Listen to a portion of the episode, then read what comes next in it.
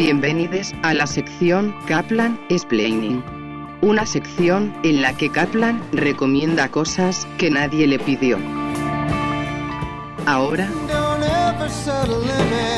en segundas nupcias.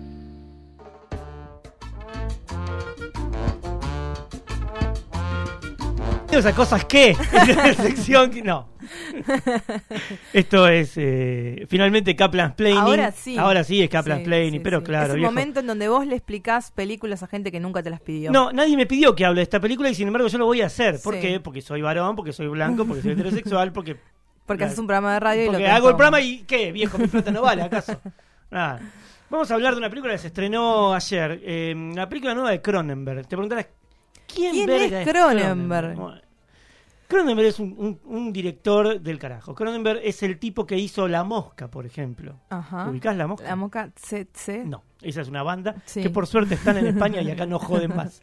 No, eh, La Mosca, ¿la, la viste la película de La Mosca? No, Eh, No, no, Bueno, no. no. La Mosca, ¿vos la viste La Mosca? Sí. Y claro, obvio, Claro, me dice allá. sí. Eh, no, la 1, el resto no vale. No, no, no. La, la de Cronen- no sé si Mosca 2, no, no es de Cronenberg, no, no, no. no.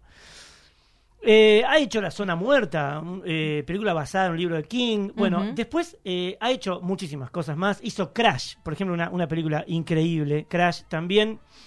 Y después, hace unos años, eh, tuvo una. Mira, la tengo acá. En 2005, tuvo, tuvo una trilogía de películas con Vigo Mortensen Bien, me de las cuales dos son una cosa increíble y la otra es medio chota, pero bueno. Eh, History of Violence de 2005, Sí. una película Una historia violenta para los que historia saben violenta. eh, una cosa, pero increíble, increíble, con una historia muy, muy, muy chiquitita, en donde hay unos tipos que van y chorean un bar. eh, bueno, es, es increíble todo lo que pasa. Y después vino eh, Eastern Promises, que era Promesas del Este, también con Vigo haciendo de eh, guardia, guardaespaldas ruso. Ujú. Tiene una secuencia de una pelea de Vigo, pelea desnudo contra un ruso en un vestuario. Ariel, adelante. Sí. Eh, lamento, no te quiero corregir, pero creo que no eran rusos, me parece que eran, Eran de rusos. Europa del Este. ¿eh? No, no, eran, ¿Seguro? eran rusos. Sí. eran rusos. Yo Eran pensé que el mejor Vigo hegemónico que iba a haber era el del Señor de los Anillos, No. hecho convertido en elfo, ¿no? No, no, no. Vigo, Ok. Promesas del Este, primero es una película eh, de mafia y segundo que eh, tiene esta escena de una pelea desnudo, Bien. desnudo pelea, en un vestuario Sí. y dura como 10 minutos. Es espectacular, Bien. es espectacular. Adelante la producción, sí. Ah, pensé que iba a hablar. No, no, Vigo, qué pito. Uf, Uf, no. increíble. Tremendo, tremendo. qué sodape, Vigo. Eh, ¿Cómo le gusta decir eh, Guido, no? Claro. Como es conocido acá en Argentina como Guido, Sí, como le sí. dice el bambino. El bambino le dice Guido Mortens. Eh, bueno, y después hizo un método, A Dangerous Method, un método peligroso, que era una película eh, sobre la, la pelea frenemy entre Freud y Lacan. Bueno, Ajá. y Vigo hacía de Freud, si no me equivoco, sí, y Jude Law de Lacan.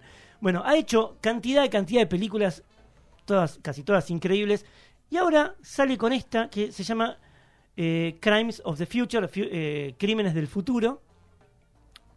Es una locura increíble, con Vigo Mortensen de protagonista también, en donde lo que hace es contar la historia, primero que es en un futuro, la película transcurre en un futuro eh, no tan cercano, no tan cercano, en donde los humanos empezamos a raíz de los cambios que hubo en la alimentación, empezamos a generar órganos nuevos. Y eh, como que empezamos a evolucionar. Y, eso eh, lleva a un montón de conflictos. Porque de golpe Algo hay gente- totalmente posible, además, ¿eh? Sí. Eh, y eso hace que, bueno, eh, mucha gente muera porque por, por estos cambios eh, en el cuerpo que empiezan a pasar y que, y que bueno, eh, de golpe te aparece un órgano totalmente desconocido que no sabes para qué sirve, no sabes nada. Bueno, están los... Ah, y hay otra cosa importantísima también, y es que los humanos ya no sienten dolor.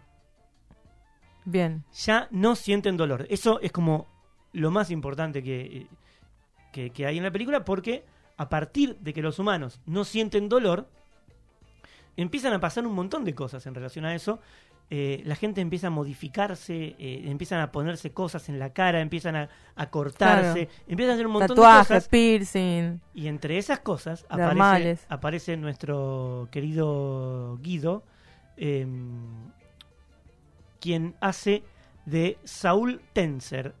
Saúl Tenser es un artista eh, de performance que lo que hace el tipo, el tipo em, eh, genera nuevos órganos en su cuerpo eh, y, se lo, y, y su compañera de, en la vida, tanto en la vida como en, en, en la- En el en estas performances, en claro. el proyecto que hacen artístico, hacen, hacen como uno, uno- unas performances en donde ellos eh, extraen el órgano como si fuera una obra de arte, exponiéndolo como si fuera una obra de arte. Una locura Bien, total Una locura, mal. en donde va gente y nada, eh, le cortan a Vigo y le sacan un coso que no sabe, un coso totalmente amorfo.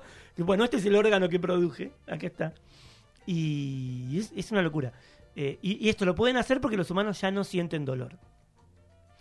Eh, bueno, la película va por ahí.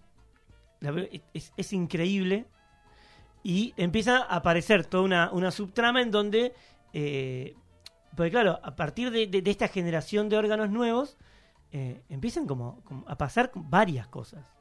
Varias cosas. ¿No había una artista argentina que se dedicaba a exponer así como corazones de vaca, cerebros, demás, en, Te la por acá en el ser. Malva? ¿Puede ser? No Creo que, que- si no me equivoco, que me parece haber leído una nota sobre ella que en una época en la que no era tan común, Claro. ella organizó todo. Datos que no, te, no están bien chequeados, No entonces no, estaría chequeado no- del todo. no estaría chequeado del todo, por lo tanto, referencias que nadie me pidió y que digo al aire con una impunidad increíble. Pero me parece que había una artista argentina que hacía eso. El tema es que aparecen. Hay un, hay un, un registro nacional de órganos nuevos, por ejemplo. Claro, obvio. eh, gubernamental, burocrático. Sí, eh, burocrático, Sí. eh, en donde están investigando, están viendo también a ver qué es lo que, qué carajo está pasando con la gente. eh, pero de golpe se dan cuenta, por una secuencia que, que está al principio de la película, que no, no, no vale la pena contar acá, hay que verla, que evidentemente estos órganos que eh, empezaron a crecer en el cuerpo a partir de estos cambios eh, en la alimentación y en un montón de cosas, eh, pueden llegar a ser el próximo paso en la evolución humana, ¿sí? O sea, Bien, están los que y ahí se, se, se divide la cuestión en dos vertientes. Están los que los que se, se extirpan estos órganos, porque dicen no, el, el humano es humano por cómo es y cómo fue siempre.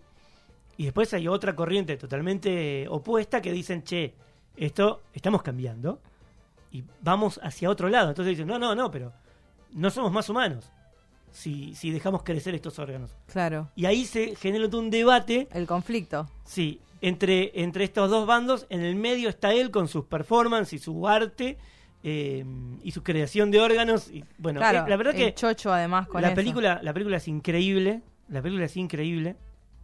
Eh, y una de las cosas, ya para cerrar, eh, que, me llamó más la atención de la película fue eh, cómo está presentada la tecnología del futuro para nosotros en la película. Es algo totalmente biológico. O sea, es muy difícil de explicar esto. Eh, por ejemplo, tienen unas, unas camas en donde unos brazos robóticos hacen autopsias. y esos brazos parecen hechos de hueso. Es todo como muy biológico. Claro, Y como... no tan artificial como si fueran robots. Pero esos robots lucen como si fuera algo biológico. Claro, más orgánicos. O como ¿no? orgánico, claro, como Claro. con textura, con- no metálico, ¿entendés? Sí, sí, sí. Parecen huesos y piel y carne, pero son robots. Es, es muy loco. Desde lo visual es una cosa increíble, como la mayoría de las cosas de Cronenberg. Eh, la verdad es que recomiendo de todo corazón, si sos muy impresionable, Claro, eso te iba a decir. ¿Qué onda con No. la cosa brutal, así explícita, medio gore? Hay mucho de hay eso? mucho gore, o sea, hay Claro. momentos en los que, eh, bueno, se extirpan órganos, se Claro. ve, eso te lo muestra. Sí, sí, sí. Es que ya ahí, Eh. ya ahí de esa ya me bajé, por ejemplo. Eh, hay, hay mucho, ¿eh? Hay mucho de eso, hay mucho de eso. Hubo partes en donde yo no, no miré, Bien, ok. porque era como que, ay, no, ya terminó, listo, y sigo mucho. mirando. Sí, sí. eh, porque todo tiene un límite también en esto, ¿no? Este, pero bueno, Crimes of the Future está en los cines de, de aquí de Buenos Aires. eh, y si no, también la consiguen en la esquina. Hay un puestito ahí en la esquina de Torrent y los Incas. Bueno, van ahí, genial, eh, ponen Crimes of the Future 2022 y de golpe la pueden conseguir por el módico precio de cero pesos. Hermoso. Así que Kaplan Planning, nadie me pidió que te cuente acerca de Crimes of the Future, pero Lo hiciste. lo hago, ¿sabes por qué? Porque puedo.